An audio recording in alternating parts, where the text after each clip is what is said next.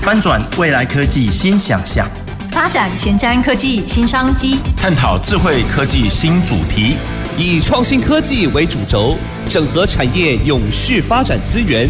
让科技产业圣火从高雄起跑。欢迎收听《南方科技城》，本节目由高雄广播电台与国立高雄科技大学合作直播。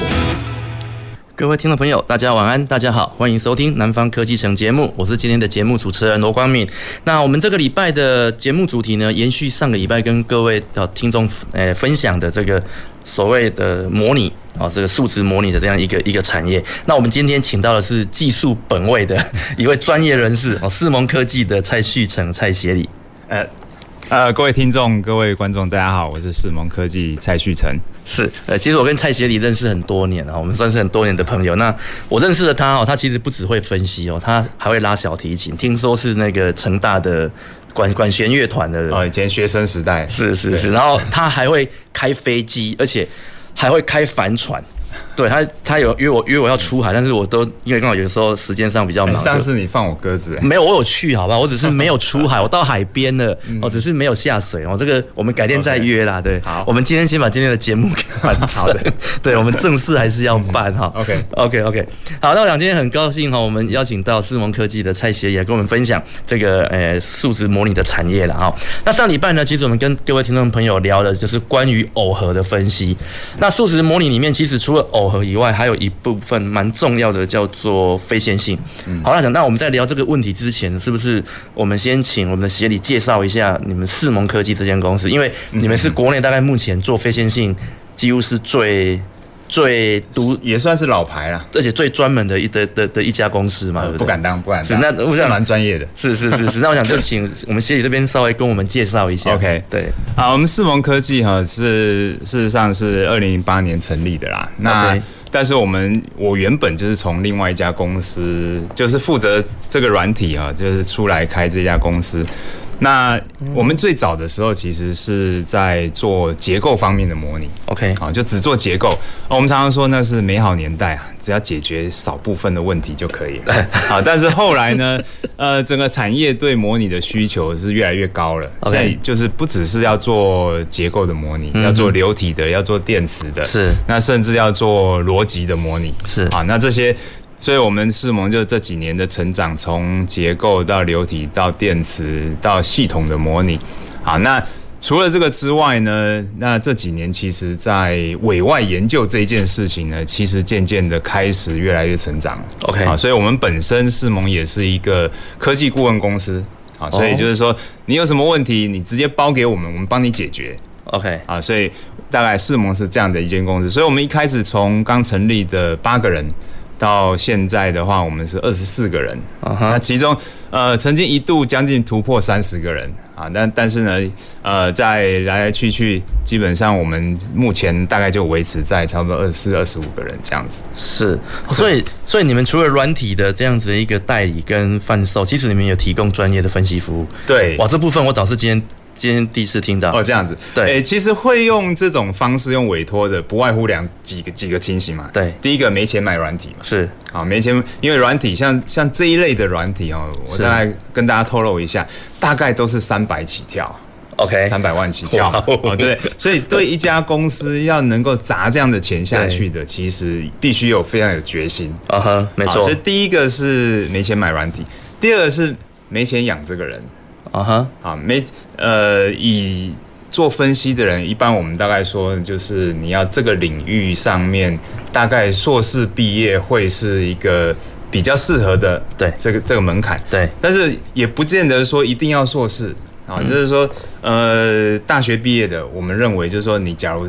书有好好读，嗯哼，啊，基本上基础上基础知识都具备的话，其实我们认为呃，来做这个模拟分析也是非常 OK 的。哦哈啊，因为其实说白了啦，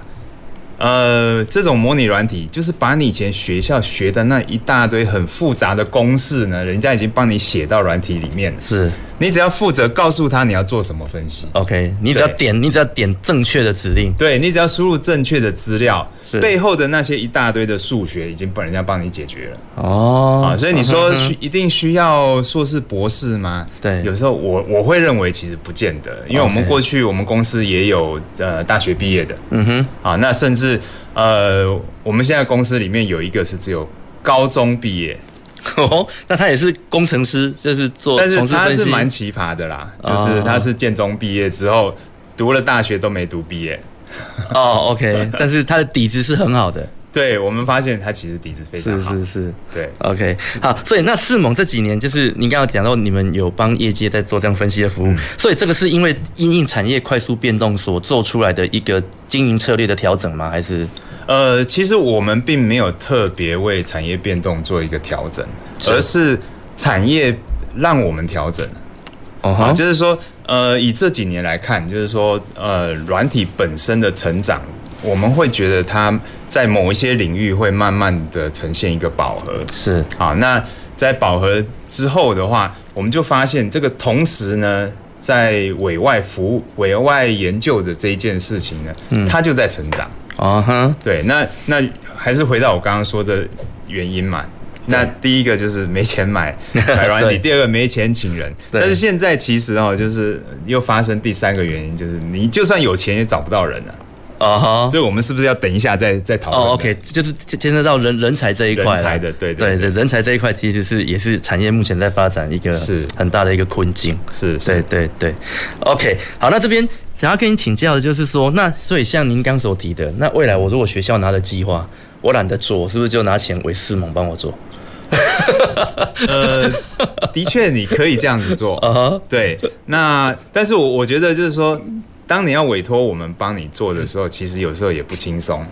哦，因为我们要做一个分析之前，我们必须把所有的条件都搞清楚。了解，对，那光是搞清楚的这一这一这一段时间，你就会我们会有无数的问题问你，是，然后你就去必须把那些资料全部都收集来。那那我不如自己 key key 就好了。呃，但是 Key 也是个专 业， OK，就是我自己建模，然后自己设定。呃， OK，对，这就是说，当然你可以通通都自己来，但是在对你要知道怎么输入之前，你要先是学会。对对，那学会的这一段时间，其实呃，一个模拟软体你要从零开始学，对然后到能够基本的操作，对我们认为大概一两个月跑不掉了对，嗯哼，啊，基本的操作是但是所谓基本的操作，就是你只要条件一改变，你可能就会做错。是对，所以一个成熟的分析的工程师，没有半年一年的培养我，我觉得是不太不太够的。是，对，所以你就想想看，你每一个案子都要先预先把这些准备好，嗯嗯嗯嗯对对对然后还要把你的设定的参数全部都准备好，嗯哼，那已经不知道花了多少时没间了，错没错，对，所以呃，有了我们的协助，那我相信就是说，呃，各位老师在未来接案子的时候可以更放心，是，对不对？对，没错，你接一个你从来没有碰过的，因为我们在产业，其实我们碰过非常多各式各样的产业啦，嗯好、所以包括航太、汽车、生物、对土木、对，呃，电子，对，各式各样，几乎我们都碰过了。是所以这就是说，你想要去接各各项的计划啦，或者说呃产业新兴的产业，那或许我们就会有类似的经验。嗯哼，对，那这个是我们的优势啦。是。嗯， OK，那我大概了解。好，那。在这边可能有些听众朋友可能不了解哈，可能听不懂我们两个现在在聊什么哦哈。所以我们今这个礼拜的主题是延续上个礼拜 啊这个所谓的数值模拟、电脑模拟哈的一个一一个议题。好，那我们上礼拜其实有跟各位听众朋友介绍过了模拟这个是是一个什么样是一个什么样子的概念，然后它的一个产业的状况。那我们今天只是针对模拟这一块更哦更深入的去探讨非线性的好的这个议题了。嗯那今天我们会邀请到四盟科技的蔡旭成、蔡协理，也是因为四盟科技其实在非线性分析这一块是一个相当专业的啊对的一家公司。嗯那所以刚刚也。那我们蔡协理也介绍一下四盟的一个状况，以及目前好在模拟产业好产业的需求，以及你们的一个服务的状态。那接下来这边是不是可以请你跟我们大概稍微说明一下，就是说，因为废线性它是一个比较深入的的议题。哦，对，我对我相信大部分的听众可能对线性、非线性是什对么对对，所以谁这边是不是请你这边跟我们稍微说明一下，您的认知线性、非线性嗯跟数值模拟它到底是什么样子的一个哦，他们的错综复杂的关系是什么？ ，OK，对呃，首先在讲非线性之前，我们就要先讲什么是线性。对对，那线性的话，通常我们在学校，只在理工学院，不用说理工啦，就是我们呃在国中可能就学过嗯普克定律，不晓得各位听众还记不记得？弹簧弹簧 就是一个弹簧嘛嗯对，嗯你你拉的长度跟你那个力量对是成正比。对哦，比方说我我拉一公分，我觉得那个那个力量是一公斤，我拉两公分的时候，它就是两公斤。嗯好，所以这个这个就叫我们就叫在数学上叫做线性。是好，那呃，以模拟软体来说的话，其实你必须告诉我们的软体几项很重要的讯息。嗯哼，第一个就是你要模拟的东西长什么样子。是啊，比方说它是一台汽车啊，或者是一台一艘船啊，那它有它的你的结构有你结构的外形嘛，是好，所以你必须告诉软体你这个东西长什么样子。再来就是你必须给它正确的材料，嗯、它是铁的啊，它是塑胶的，它是木头的啊，什么材料你必须给正确的材料。好，那接下来呢，就是你必须告诉软体，就是说啊，这个东西呢，它被固定在哪里，然后哪边是是受力，是好，受到风力呢，啊，风力呢，或者受到压力呢，还是我我我有一个人去给施加一个力量给他，是好，所以这些种种的资讯，大家会发现，我刚刚一开始有讲到两项，一个是呃我们要分析东西的外形，是好，第二个就是这个东西的材料。好，那所以呃，以线性来说的话，我们就是说，在你分析的过程当中，这些都不会变的。好，你的外形不会变。好，所以我举个例子来说，比方说我们做震动的分析，我想各位可以去想象某一个东西在震动，你眼睛看到的这个外形应该是不会变化吧？对，它只是在那边动来动去，但是整个构型还是维持那个样子。对，它的整个形状大致上维持是一样的，对，它只是有微小的变化，对好，所以我们就是说，通常线性就是指它的变化在非常小的范围内，嗯哼，所以我只要告诉我的软体一次这个外形就好了，对我我我只要告诉它一次嘛，对因为接下来的分析全部都长一样嘛，对那材料也是一样啊，材料就是说，呃，这个材料基本上它都维持一样的这种材料特性。嗯哼，好，就我们刚刚说虎克定律，一公分一公斤，两公分两公两公斤斤。哎，对，那所以那我们再来谈到非线性，非线性指的就是说你在模拟的过程当中，你的形状改变。好，形状改变。比方说，呃，我们去做一一台汽车的碰撞，是汽车原本的汽车长的是这个样子，但是你撞了墙壁之后，它的形状是不是有明显的变化了，很明显的变化。对，所以这个时候你要重新告诉你的软体，你这嗯哼哦个新的外形是长什么样子。 OK，所以你要分析下一步，你就要告诉他现在长什么样子。了解。所以等于说我们在做一个汽车碰撞的时候，呃，零点一秒的时候长什么样子，然后他去算零点二秒是是什么，然后零点二秒算出来的时候，诶，这改变了，再算零点三秒。 OK，好，所以我们就说非线性基本上就是第一个就是你的形状呢，在过程当中它会改变，是所以你必须重复的告诉你的软体它的新的形状。嗯哼，那材料也是一样。材料的话，我们当然弹簧，大家会觉得就是它它都是就线性嘛，一对公分一公斤，两公分两公斤。对可是大家假如我们假如大家去拉一条橡皮筋，哦哈，好橡皮筋的时候，你就会发现，诶，一开始好像是这样，对可是拉到最后它好像很紧，对对对对，哦，拉到很紧，所以这个时候就不是你拉一公分它就一公斤喽。嗯哼，你有可能拉一公分， 它它是对它十公斤。对对对，好，所以这个就是说我们在分析的过程当中，你的材料也改变， ，OK，你要重复的、重新的告诉你的软体，是这个新的材料是是什么特性。是好，所以大概非线性，我假如是用一个很白话的方式，大概就是像这个样子。了解，对。嗯那刚协理你有提到，就是说我们要重复告诉电脑它新的形状，那这对部分是电脑它自己内部它就有办法来处理这件事情，还嗯是需要使用者来来做这件事情？ OK，其实这个对非线性的软体来说的话，它就是自动的，哦哈，因为它会，它当它算了一小段之后，它就发现这个形状改变，是它就会帮你改改里面的资料。哦，OK，，对，所以非线性软体它就是不断的去修改这些资料，不断的往下算。是但是假如说你用线性的软体的话，那就那就必须你人工的喽。 OK，就是要你一你步算了一步，对然后我把新的外形取出来之后，我再重新输入，对再做一次线性的，对然后再做一次线性的，对，嗯对，所以所以以线非线性软体来说的话，就是我们可以让这个分析的领域变得更广，哦，对象 OK 可以更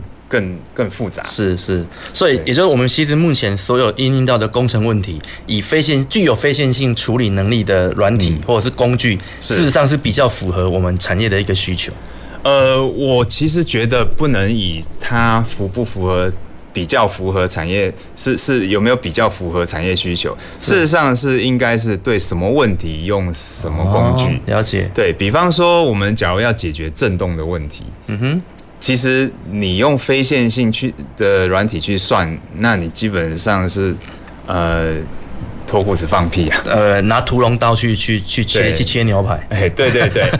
所以就是说这种东西，你会你会变成既没有效率，是而且你又又有可能会，因为你的材料有可能会会没有办法给给正确的材料，对，所以它既然没既没有效率，而且可能也没有办法算到你要的东西，嗯哼，好，所以比方说，呃，以震动的，包括你呃汽车的呃，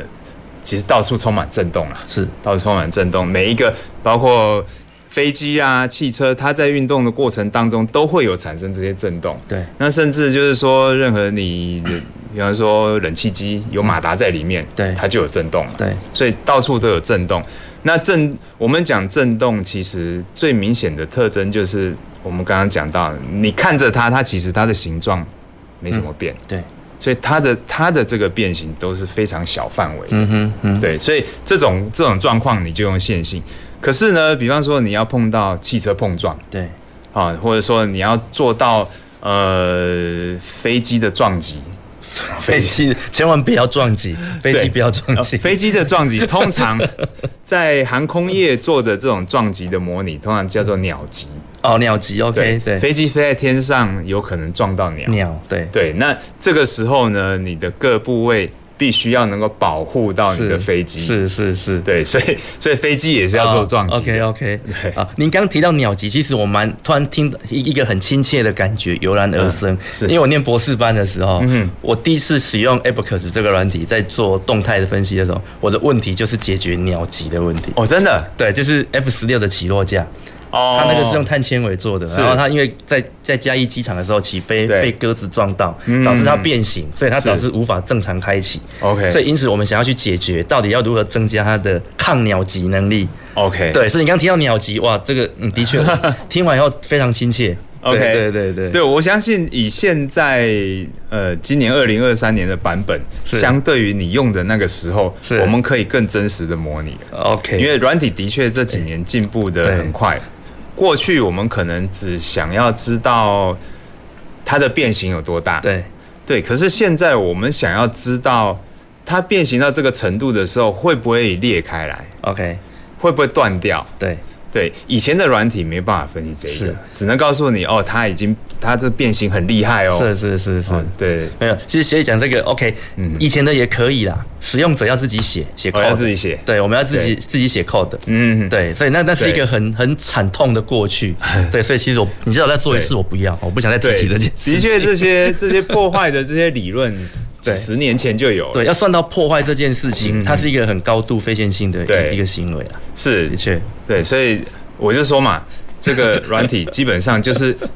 软体上已经帮你把那个很复杂的数对学已经对帮你写好了。，对，您提的这一点，我哎我真的是、我感受非常深，是对，真的是这样。啊所以所以不需要一个博士才能才能操作吧？对，可是二十年前需要一个博士来写真的这个 code 啊。对对对，对，那二十年后，的确啊其实现在软体打开，大一个嗯大学生就可以操作了。，是这样是，所以写软体人的确必须非常懂，对那用软体的人你必须懂基本的， ，OK，对，嗯哼，好，那所以接下来是不是可以请协理再再跟我们分享一些比较实务性的案子，就是说针对非线性的模拟这一块在产业上的应用？ OK，呃，我这边举几个例子好了嗯哼就是第一个比较民生的哈，就是呃，我们有一个做鞋子的，哦哼，鞋子，鞋子鞋子也要模拟嗯呃，鞋子也要模拟哦？OK，啊，鞋子模拟什么呢？呃，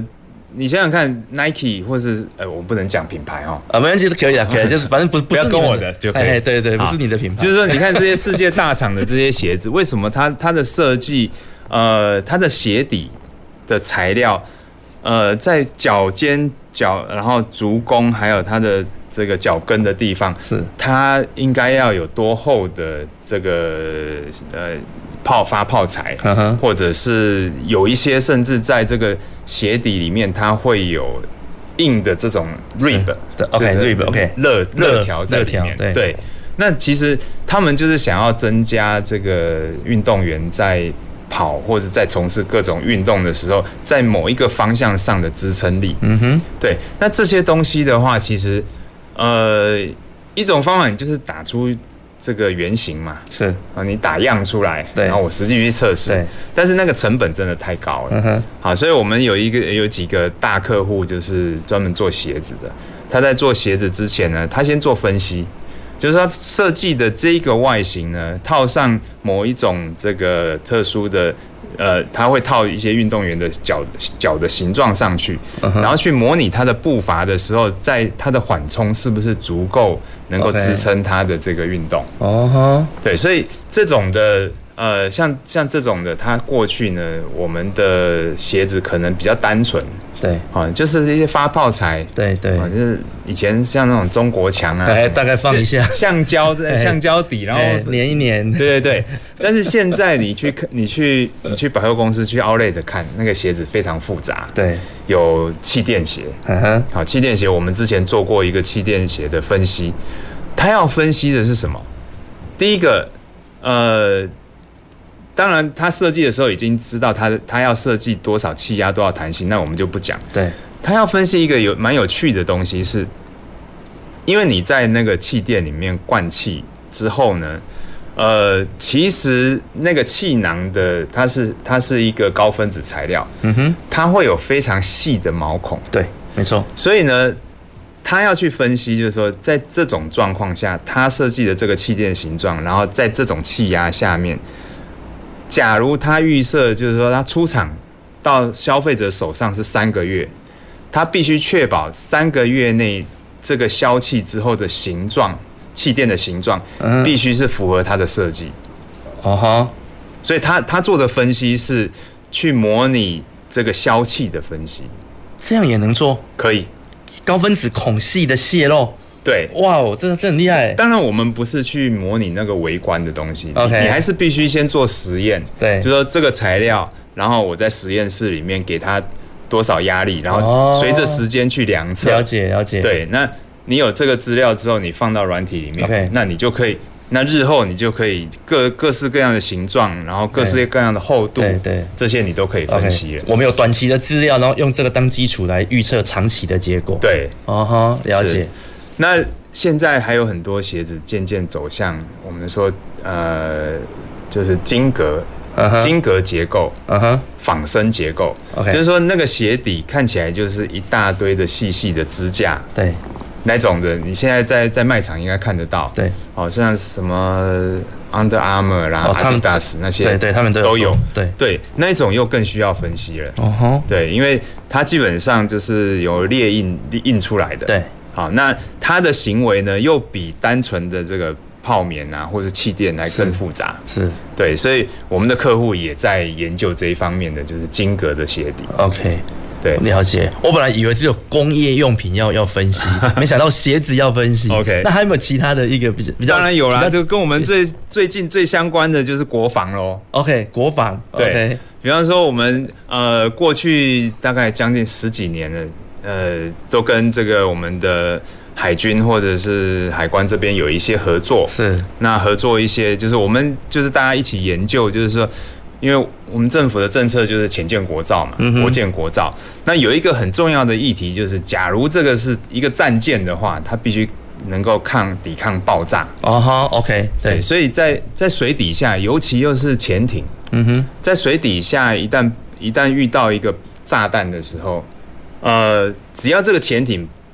它被炸凹了一点点，嗯哼，它能够潜的深度就会大打折扣。对，没错，因为我们都知道嘛，一个圆的真圆的话，它可以潜很深。对，啊，你只要有一个有一个瑕疵，嗯有一个小缺陷，有一个小缺陷，它对立刻就被从压那扁。边被对被对压垮，所以呢，就是像这种水下爆炸的分析，嗯哼是我们这几，尤其是这几年，呃，做了很多方面的研究。嗯，OK，对啊，那包括国防的，不止水下爆炸啊，包含就是说声学的问题啊，嗯哼，一个潜艇，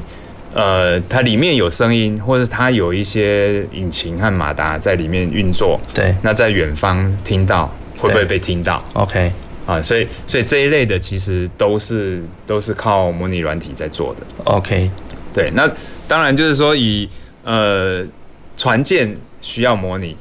飞机也需要，嗯哼，飞机像呃像我们的高教机永鹰号，它它的重新设计，它就必须经过很多的验证，是，但是你总不可能造一百台原型机出来，对，慢慢的去测嘛，对对，对，所以它包括它的机身啊，包括刚刚你说的起落架，你过去做嗯的起落架，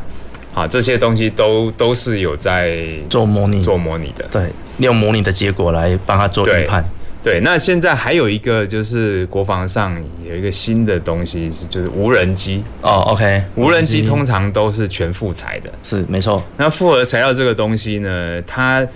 它又呃，它当然它的特点是大家都知道，它轻，然后结构嗯强，强，但是呃，另一方面，它也有它的这个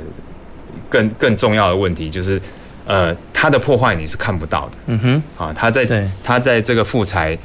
假如它里面有一些破坏，里面有脱层啊，对或者对是这个纤维断裂，对，其实你很难用一些传统的这种非破坏的检测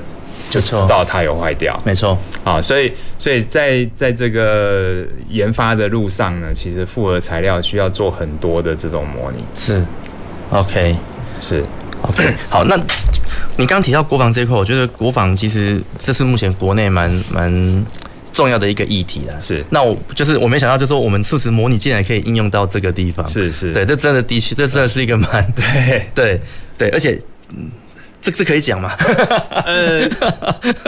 可以讲，都是你讲的，不 是我讲的。这是我讲的， 没有，但是的确啦啊，其实数值模拟这一些。对于我们国家的国内啊，这个诶、国内的这个国防发展，其实是一个蛮重要的一个工具，非常重要，对对，那就是说，其实国防它要求的标准比一般的工业的规格还要高，是那它其实的严谨度也也高很多，是那其实。连国防这样子的东西，它都愿意来仰赖数值模拟，来对来来做它的一个验证跟一个嗯嗯嗯就是确认设计的工具。那我相信，这其实是在大家在使用上应该是会更更具信心才对。是，对而且你你会发现像，像这一类的这种模拟软体，其实在在美国是它会管制的，哦，真的、哦、就是说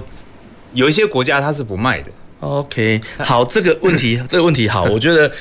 我们等下节目下半段好好的再跟协理来请教这个 OK，这个问题。可以好，走进时光隧道，踏遍每个街角，城市的璀璨风狂，高雄广播陪伴你探索。FM 九四点三。转接语音信箱，嘟声后开始计费，如不留言请挂断。嚯、气死我了！到底在搞什么啊？怎么啦？我刚才在线上游戏认识一个朋友，他说十万的游戏币只要三千元，钱汇过去给他，电话就打不通了，赖也封锁我，气死我了！哎呦，早就跟你说过了，网络上的现金交易啊都是有风险的，你一定是遇到诈骗了啦，还不赶快报警？网络游戏陷阱多，切勿任意与陌生人金钱交易，以免造成财产损失。高雄九四三关心您。您有多久没有回家了？逾期停留或居留的外国朋友，移民署现正推动扩大自行到案专案，即日起到二零二三年六月三十日，自行到案者免收容罚还新台币两千元，且不管至来台期间。详情请向移民署官网或拨打免付费咨询专线零八零零零二四八八一。以上为内政部移民署及劳动部广告。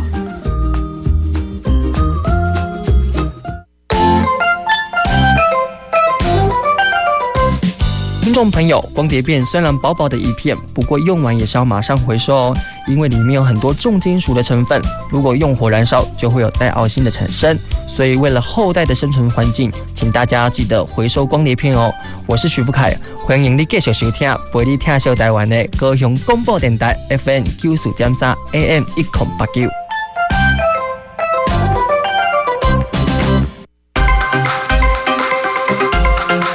用创意点亮奇迹，用智慧成就科技，随时掌握趋势的脉动，打造未来，收听高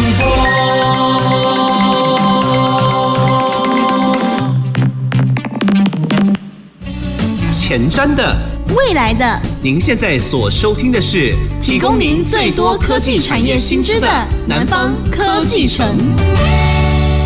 欢迎回到南方科技城节目，我是今天的节目主持人罗光敏。那我们节目上半段呢，邀请到的是世盟科技的蔡旭成、蔡协理来跟我们分享了国内这个非线性分析的一个产业状况以及它的一个应用范畴。那各位有些听众朋友可能会发现，我今天好像都笑不出来，对不对？然后声音也怪怪的哦，因为我昨天 我昨天感冒了，因为。洗完澡，头发湿湿的，就陪儿子去骑脚踏车。然后 今天起床就发现，哇，喉咙好痛啊、哦！所以最近天气真的温差比较大。那因为啊儿昨子有没有喉咙 痛？没有啊，那儿子比你还厉害。他还没洗澡啊。哎哦，OK，没有，因为昨天昨天天天气蛮热的啊，啊，只是突然间今天早上起来变得蛮凉的嗯哦，所以今天变凉对，那个温差其实是蛮大，所以各位听众朋友，如果啊您早出晚归在外面奔波啊，注意啊要注意自己的身体，哦好，不要跟我一 样。所以我今天上节目的时候，基本上不太会笑，因为对笑不出 来了。好没关系， ，OK 我。帮你笑。是是是， 好，那我们我想我们节目上半段最后有提到一个哈一个哦蛮那我蛮蛮讶异的问题，就是协理这边有跟我们说，以目前数值模拟软体，有一些国家它是它是不允许被拥不允许拥有的，嗯，对，是啊这是什么原因呢、呃，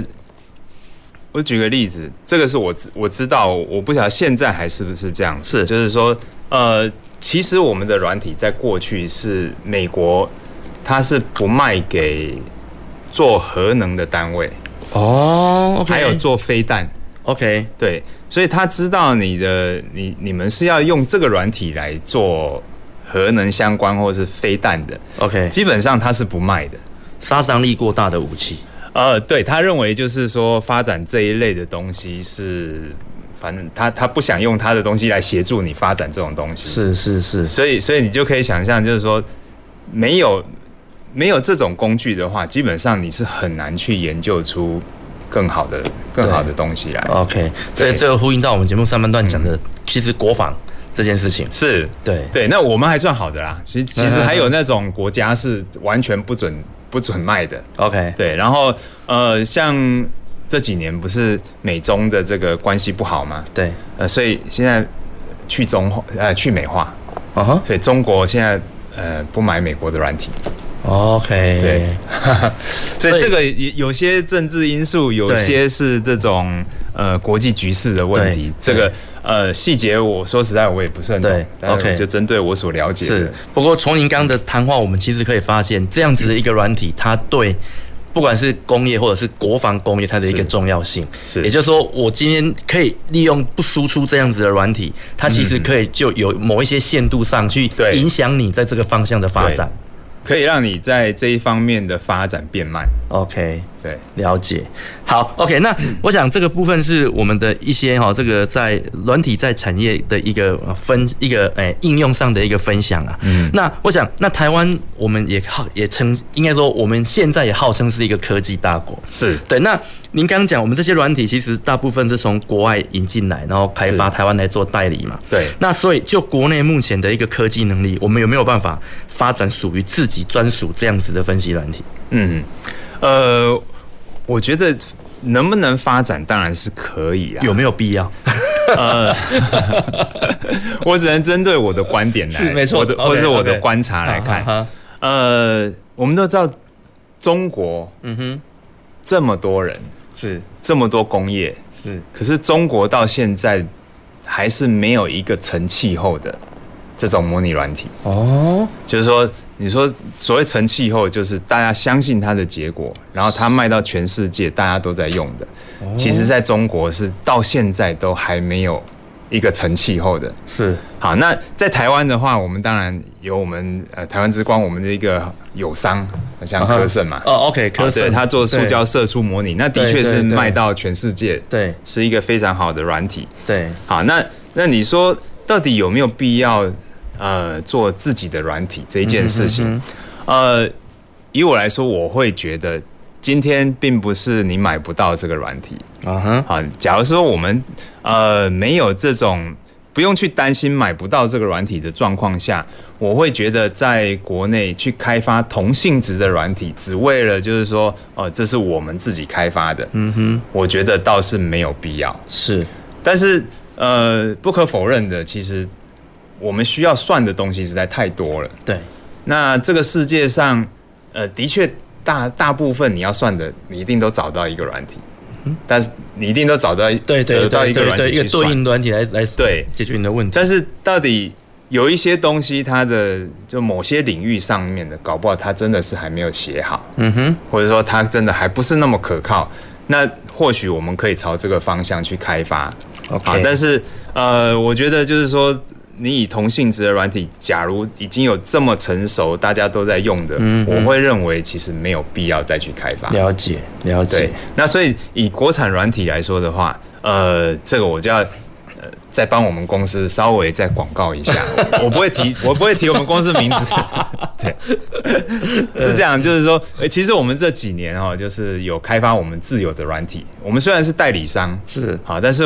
我们也开始在写一些城市。是是那当然，一部分的城市是帮客户写在他买的软体里面，我们说那个叫做二次开发。哦哦，所谓二次开发就是说，呃，当你在做模拟的时候，你发现，诶，我我每次要做模拟，我都是一样的步骤嘛，对对，把那个几产品的那个外形汇入之后，对然后给它什么材料，对然后这边固定，这边施力，对哦诶，这一套，那其实做这一件事情的工程师。老实说，他其实跟你工厂上产线的工人嗯其实是一样的。 ，OK 好，那我们就有工程师专门把这样的流程把它自动化。是对，虽然它不是工厂的自动化，对但是它是你那个电脑工厂、电脑对的虚拟工厂里对面的对嗯自动对化。对，啊，所以我们有工程师帮你，就是说，只要你的流程是有 SOP 的，嗯哼，你的操作软体就是固定的，我们就把它写成一个程式，把它插在你的软体里面。了解，所以下一次你要做分析的时候，你就点开这个工具，然后直接东西一进来，了解报告就出来了。了解好，所以我，我们呃，这个是我们等于说二次开发软体，嗯哼，好、在既有的成熟的软体上去加上一些工具，让它更方便的使用，是或者说使用上更有效率。是那另外一方面，我们也开始在研发自有软体啦，啊哈，好、就是说，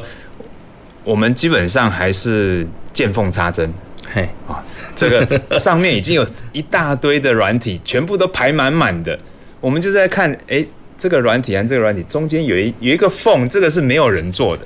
哦对。 ，OK，但是它可能就是它的功能很局限，对但是没有一个软体做得到是啊。所以我们最近就我们这几年就专心在开发一个，就是专门翻分析那个 PCB 版的。哦吼就电子电路板，嘿嘿我们的手机里面有啊，对电脑里对面对嗯有哼，对，因为这种板子哦，就是它其实你看起来是一块板子，但它里面很复杂，对那我们刚刚讲过，就是说你要做模拟的时候，你要把它的整个形状，嗯包含里面的形状哦，一块板子里面好多层，然后里面有这些线路，细细的线路，一条一条的，你都要把它全部都告诉软体。嗯哼，那你可以去想象，当你的这个形状越来越越复杂的时候，你要花的计算时间就会越久。对，那总有可能久到你真的无法忍受。嗯哼，对，我我们有一些有些分析是要好几天的，对有些模拟好几天，那甚至有一些模拟像那种呃微观的对，分子分子动力学的那种模拟，它那个一分析可能是三个月到半年才会有一个结果，为什么要那么久啊？有这种的。哇哦，那但是那可能他的电脑不是超级电脑，对但是你想想看，像我举个例子，像中央气象局嗯哼，那个天气的模拟，它就是模拟软体啊。哦，哎、这个问题我本来今天要问你，因为我今天感对冒嘛，我想问说气温的变化到底可不可以模拟？可以啊，真的哦，对啊 OK 就是中央气象局就是用模拟模拟出来的数据啊，否则他怎么知道你你的那个 app 上面怎么会有对对一周预报呢？我以为那个是各观测站的数据，然后对去推估出来的。是没错，就是 OK 各观测站把所有的数据收集起来，在电脑里面开始去计算未来几天的结果啊。哦，所以那种的电脑都是那种超级的对，超级对像对台湾山呐、啊，对中央气象局它有它自己的这种对超级电脑， OK，对，所以所以这种呃，当你你要你的几何非常复杂的时候，你可能要算很久很久。对，那我们就希望就是说，透过某一种算法，能够把很快速的把这个结果算出来。嗯好，所以一般就是说，像 PCB 版他们碰到的问题就是，呃，你你假如说，比方说我的 notebook 掉到地上，那个嗯哼板子就会弯曲嘛，对你你瞬间就会弯曲，对那弯曲上上面的那些零件呢，可能就会跟你的板子有一些脱哼，离。哦，嗯哼，对，所以通常就是我们必须要知道，在各种状况下板子弯曲的程度，对，啊，所以我们就写了一个叫做 PCB module，就是哦 OK 专门分析 PCB 的。那我们怎么样？原本这个分析可能要一个礼拜的，我们现在可能只要一个小时，或甚至几分钟就算出来。哦哼，所以我们讲求的就是等效分析，是对，把很复杂的东西，我看是不是可以用等效的方式，是然后很快的做出来。 OK，那其实这几年是有一些成果了，所以我们的软体已经卖到韩国去。是是对，是虽然它是一个很小的软体，对很小众的市场。很小众的市场，但是它它是可以卖出去的。 OK，对，那这个东西呢，其实又搭上了我们现在比较热门的话题，就是 AI。嗯哼，就是很复杂的东西。诶，可是我透过 AI 去找出它们的共通性，所以用这一个等效的东西去算，是快很多。是对，虽然准确度上你有可能没有没办法比过那个真实的分析对嘛，，但是效率上对，但是在这个结果里面，你可以去找到你需要的资料。 OK，对，所以这个这个是我们这几年是在发展。那还有另外就是像半导体，嗯哼，半导体它那个制程里面也是那些线路对对对，对超级复杂。对你想想看分，很多过去层对几十纳 米的，现在七纳七米、纳米三三纳纳米、米两纳纳米，对，你要去分析那个哦，真的。你要是真的去分析它真实的外形，对那里面细细的那些形状，对，你一年都分析不出来、啊。嗯哼嗯哼，对，但是我们也是在想，哎，怎么透过 AI，是他只要学过这样子的东西，就等于什么？ OK，然后接下来我们算的就很快，对，没所以错，这个也是我们现在正在开发的。对，所以其也就是说，其实我们国内在我们既有的一个软体架构下，其实我们可以透过外加的方式，类似像开外开外挂，对对对这样子来扩充它的功能，让它对更具有我们它的实用性。是我们并不并不需要像科生这样子重新写一套属于自己的魔流软体。对，但这个是我的观点。 ，OK，或许或许有，就也是有人会觉得有一个东有一个领域是完全一片蓝海的， OK，对，我们就应该直接就是开发，这这有可能。或许有有对这样子的对。所以所以这个这只能说是我的看法。 OK OK，不过我觉得这个这个我蛮蛮有共鸣的啊、因为其实我一直在想说，以台湾这样子，我们到底有有没有嗯我相信我们应该有这样子的能力，但是我们有没有必要投入这么多时间来开发一个已经市场上既有的东西？嗯嗯嗯对，而且已经很成熟，用了三四十年了。对啊，所以就是说，有时候呃，我相信你们学校的老师更清楚嘛。嗯哼，有时候我的确也会有有有这种疑问，就是为什么商用软体已经这么成熟了，而且那个验证已经是 SCI 的 paper 已经不知道验证对对多少了，对对绝对不会错。对有错就是你用错嘛。 对对， 哎、可是现在很多学校的老师还是坚持自己写，自己写程式。对，有有有这样子的老师，对，但是可是我常常就会发现，你写的确你可以把一些很新的理论依照你的意思写进去，对对。可是这个东西它毕竟它的它能够应用的场景真的就非常少，对啊，就是针对你这个问题而已啦。对就是这个，所以其实有些写 code 的老师，他其实是针对他想开发出来的新理论，他想要去验证这个这理论的正确性，嗯但他的确找不到软体。是或许其他的软体可以在在整个巨观上帮他做一个，就是说嗯整个现象是差不多，是可是很微观的那个趋势的行为，是或许的确他要用他自己写出来的的的程式来对来表现它啦。是这个这个我我只能感觉非常敬佩，对对啊，就是 有，因为每个人的的学习曲线跟那个发的确人生发展曲线不一样嘛。对有些人的确是在发展理论这一块，嗯嗯嗯他或许有这样子的需求。那像我们是这种，就是贪图，我们不是我们不能说摊主，我们重的是应用，我们重的是效率跟营养。对对对对对对对，我们其实就会用这种很成熟的 是软体来解决。嗯，应该说这样，我们解决的是工程的问题，哦对但是有些老师他解决的是科学科问学题的问题，对对，没错没 错。OK，好，那讲到 讲到科学的问题，然后 OK 那我们就要讲，因为毕竟发展这些软体，它还是有它的理论背景在嘛。是对。那其实现在我们的学生在使用软体的时候，都过于依赖这个软体的功能，嗯是哦，就是说他知道有这个功能，他就会去用它。可是他对于背后的理论基础，他或许是相当没有那么清楚，相当的薄弱。嗯是那这样会不会影响我们这个整个国家在做模拟产业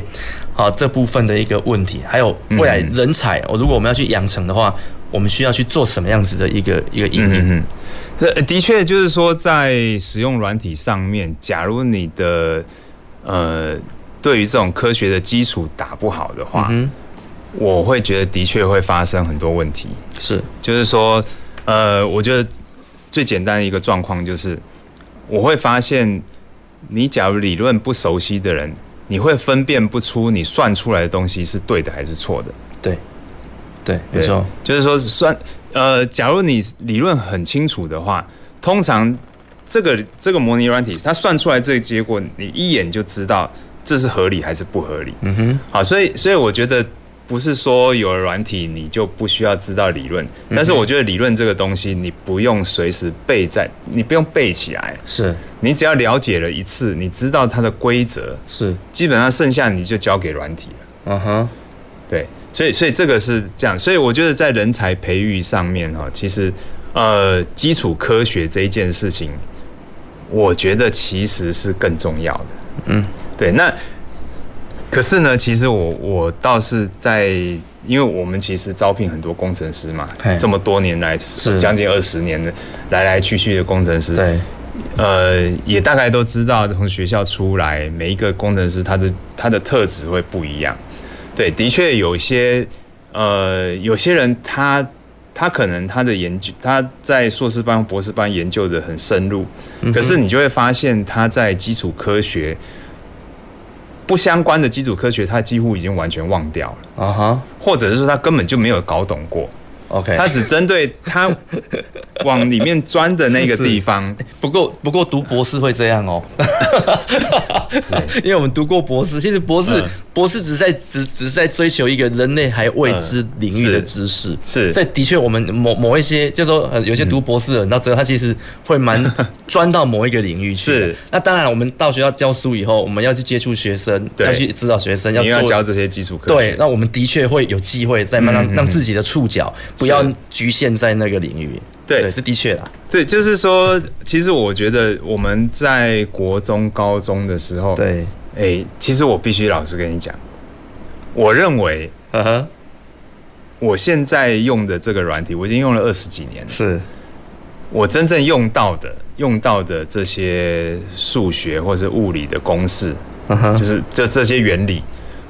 我认为普物已经是非常已经普物都已经有很多是根本用不到的 OK，真的有就是说这个我国中这这个我有感觉，国中理化、高中物理里面讲的很多东西， 就事实上，假如你的观念非常清楚的时候，对你在操作这种软体的时候是无往不利的。对就很够用了。对对，那当然就是说你要分析非常尖端的东西，你还是要读博士啊，还是要像没有你没这有样没的有博读没士有没有没才有行没有读博士不是让自己变得很简，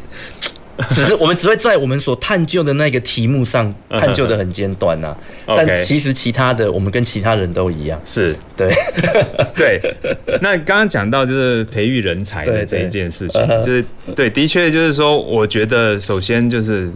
呃，基础科学这个东西，我我觉得我们台湾并没有做得非常好啦，是，因为大家都是读了这些东西为了考试嘛，嗯哼，可是怎么样让他观察呃我们周围发生的任何的现象，对能够让他联想到对这个是他学的什么样的东西导致这样的发生？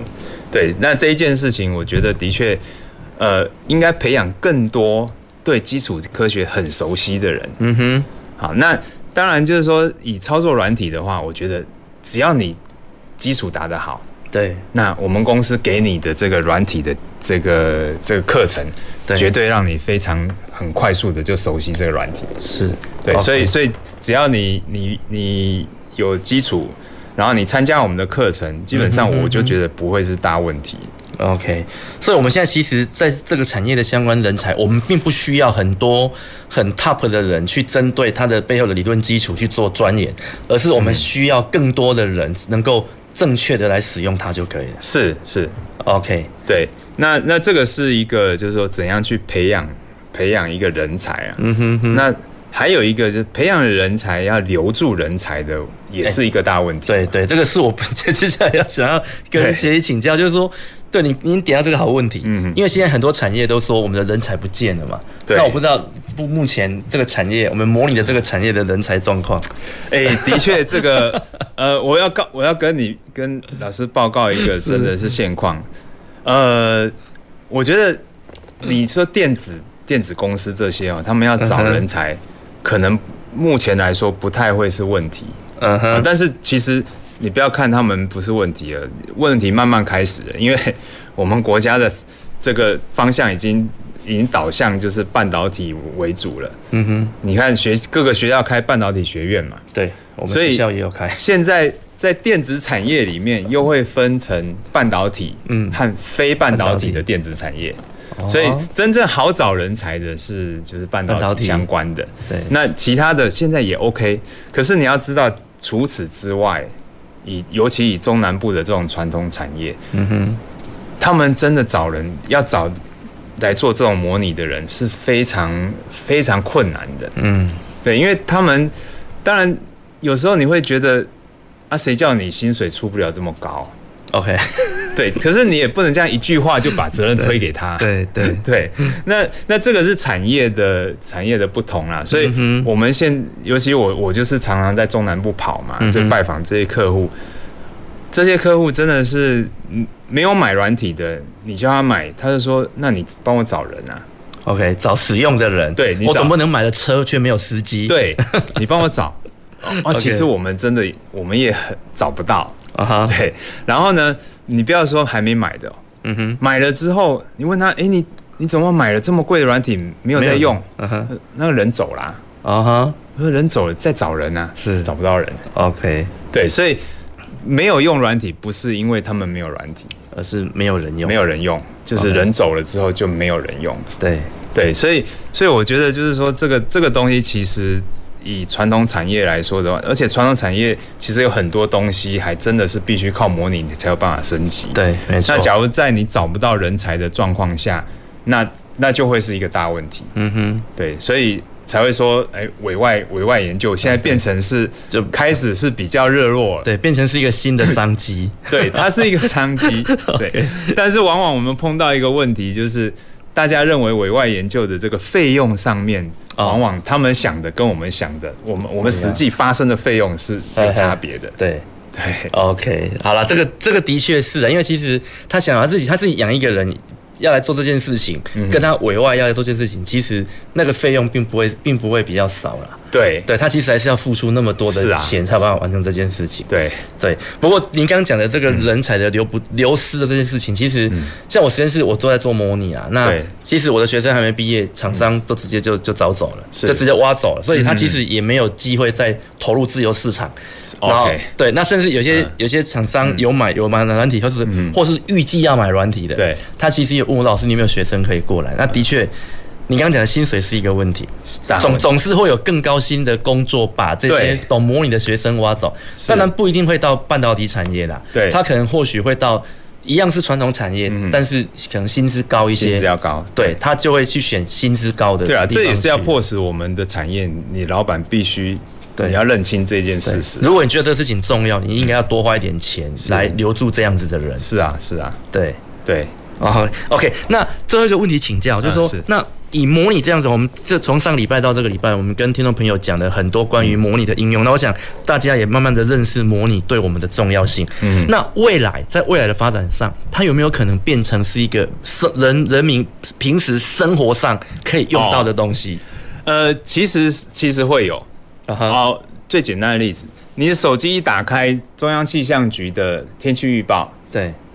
你你不用分析，人家帮你分分析好的资料在上面。对对，那还有一些，比方说一些手游， ，OK，手游的那些背后其实都是用到模拟啊。啊哈， 就比方说，我有玩一个那个手游，就是 有在玩手帆帆船的 手游， OK 哦，它反转真的手游是在 OK，OK 背后去帮你计算那些力学啊。哦，OK OK，， 对，所以所以这个其实呃，一方面这个可以深入我们的生活，是那另外一方面，其实我觉得就是说， 以呃很很多东西哦，就是我因为现在它还它还需要输输入很多东西，而且它还很贵。对，只要它普及了之后，你自然就会去用它。嗯哼，对，那而且在未来，其实你要用它会变得更简单，是因为现在有 AI 了，尤其对从去年 Chat GPT 出来之后，哦，对，它真的帮你解决很多的问题。是所以刚刚呃，老师有讲到人才培育，其实我觉得人才培育这件事情啊、哦，真的要重新来检讨。嗯当有 AI 了之后，我们到底要培养什么样的人？是，那我个人会认为，其实也不是只有我认为啦，很多的专家已经开始提出来，我们现在需未来需要的人，并不是在你并不需要很会解决问题，是可是你要很会问问问题，问题对，因为解决问题你可以靠 AI 帮你解决。 OK，嗯对，但是你假如没有问出对的问题，对那个 AI 根本没有用。了解，对，所以所以怎么样让学生知道怎么问问题？其实我我觉得现在反而是学校教育很重要的一环。 OK，所以其实听您这样分享，我觉得整个教育上，我们的 我们的 loading 跟我们的那个思维要要有一些改变的。我相信需要这对个，我们可以对有对更多的讨论。是是是是对嗯，OK，我想我想，那今天因为时间的关系，我们的节目必须进行到这嗯边。那也非常感谢这个蔡旭成、蔡协理给我们带来这么精辟的一个内容，谢谢那罗让老我师们更了解这个啊数值模拟在非线性上的应嗯用。好，那。我们今天的节目就进行到这边，嗯前瞻的科技的未来的南方科技城，我们下礼拜同一时间空中再会。 南方科技城节目由高雄广播电台与国立高雄科技大学合作直播，感谢您的收听。